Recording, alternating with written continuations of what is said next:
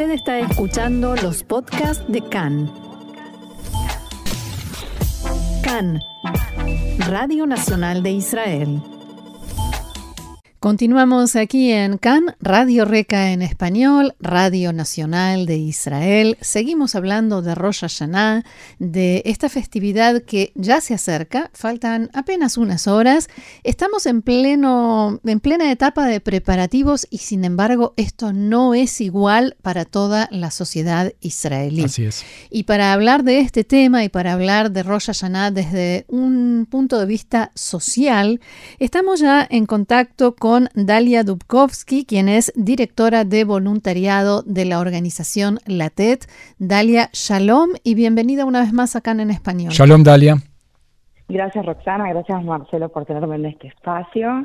Un gusto tenerte con nosotros y nos, nos, gusta mucho hablar contigo antes de las festividades porque este es un aspecto de la realidad israelí en, que no queremos dejar de lado. Por tanto, en primer lugar me gustaría pedirte que nos recuerdes qué es la TET. Ok, la TET es una organización sin fines de lucro, eh, no gubernamental y apolítica, que tiene como objetivo reducir la pobreza en Israel a, nivel eh, de los objetivos de la organización, lo hacemos eh, en tres partes. Primero que nada, otorgamos ayuda de manera universal a familias necesitadas, o sea, universal sin, eh, sin distinguir religión, raza y género. En el segundo lugar, nosotros también educamos a que a la responsabilidad social y a que las personas estén conectadas unos a otros y tengan responsabilidad también por aquellos que se encuentran en sus alrededores y se voluntaricen y den su tiempo y lo que puedan ayudar. Y también a nivel de cambiar eh, las prioridades del, del, gobierno para que al final de cuentas eh, los que se dediquen a reducir la pobreza sea el gobierno, porque en este momento no tenemos ningún instituto o ministerio que se dedica a eso. Ahora, todos los años se hace una especie de eh, estudio, evaluación, por lo menos aparece en los medios, de la situación en el tema específicamente de la pobreza antes del Hag, antes de Rosh Hashanah, cuando termina el año y se comienzan los planes para el año siguiente. ¿Cómo está la situación este año? Bueno, eh, la situación eh, no ha mejorado en el último año. todavía seguimos recibiendo eh, gente que nos contacta que siguen sufriendo los, eh, las consecuencias del COVID, de todo lo que fue la crisis económica que surgió a través del, eh, por, a causa del COVID. Podemos decir que un quinto de las familias en Israel viven en una situación de inseguridad alimentaria y dentro de todas las familias también un 10% de toda la población israelí, casi un 10%, sufren de inseguridad alimentaria severa, que significa que no solamente no tienen la variedad y la cantidad de comida necesaria para vivir dignamente, sino que también pueden llegar a la situación de que no tienen comida en general y tienen que pasarse comidas para poder eh, saltearse. Dalia, ¿qué pasa del otro del otro lado? La sociedad israelí en general es muy solidaria. Eh, ustedes hacen campañas para las festividades, pero ¿Esto ocurre eh, durante todo el año, la solidaridad israelí, o también se ve resentida por la crisis? Eh, nosotros nos encontramos con una, una cantidad enorme de apoyo de familias y de personas en general que quieren ayudar.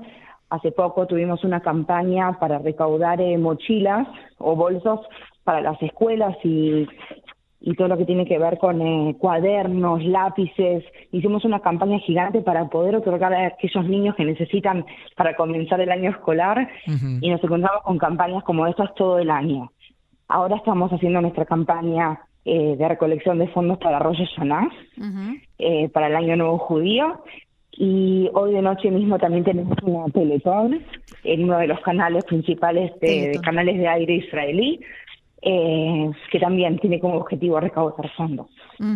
Contanos eh, qué campañas están haciendo específicamente, además de esto eh, que decías de, este esta teletón de esta noche, la campaña que habitualmente hacen antes de las fiestas, donde la gente puede, en la, en la cual la gente puede donar alimentos, también este año la están haciendo.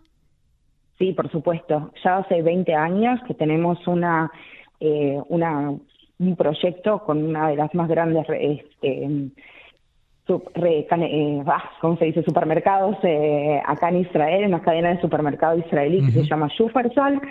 Y tenemos miles de voluntarios en todas las sucursales que se encuentran con los clientes y les piden que donen alimentos no perecederos para familias necesitadas es un proyecto que, como dije, hace 20 años que ya lo estamos haciendo y lo vamos a seguir haciendo. Es muy importante para nosotros, para que la mayor cantidad de comida llegue a familias necesitadas durante las fiestas.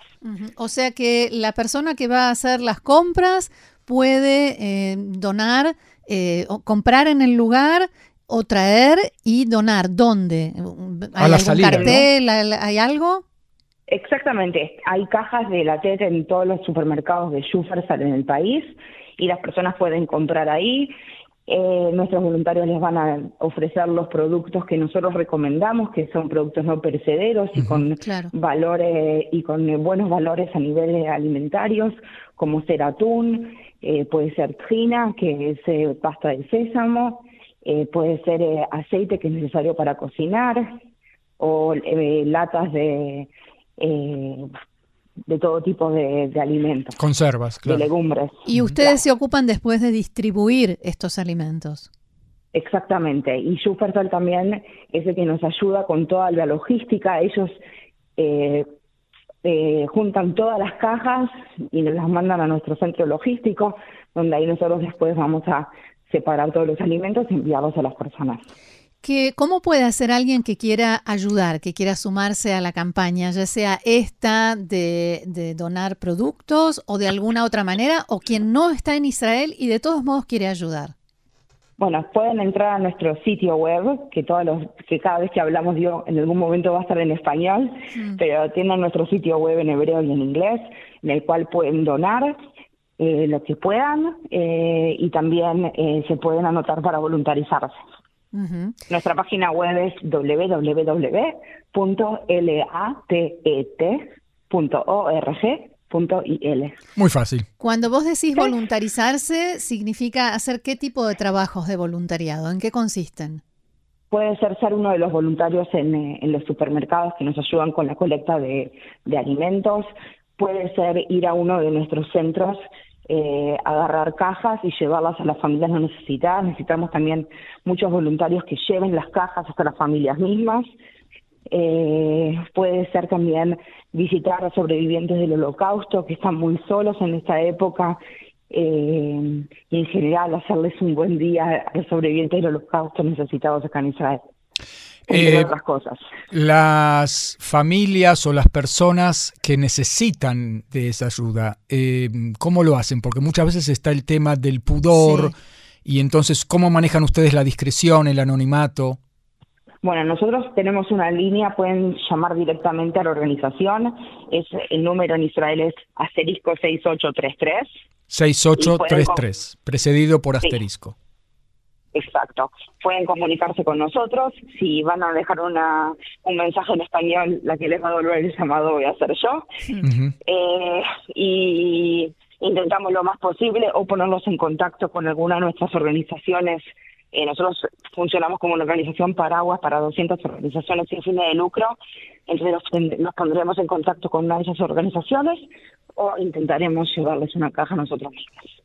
Muy bien. Muy bien. Dalia Dubkovsky, directora de voluntariado de la organización La TED, muchas gracias por haber conversado con nosotros y mucho éxito en estas campañas tan necesarias y tan importantes. Y por supuesto, Yanato Baumetuká. ¿no? Baumetuká y que cada vez el, trabajo que ustedes hacen sea menos necesario. Amén. Muchísimas gracias por tenerme en este espacio y les deseo a ustedes también Yanato Baumetuká. Shalom. Shalom, shalom.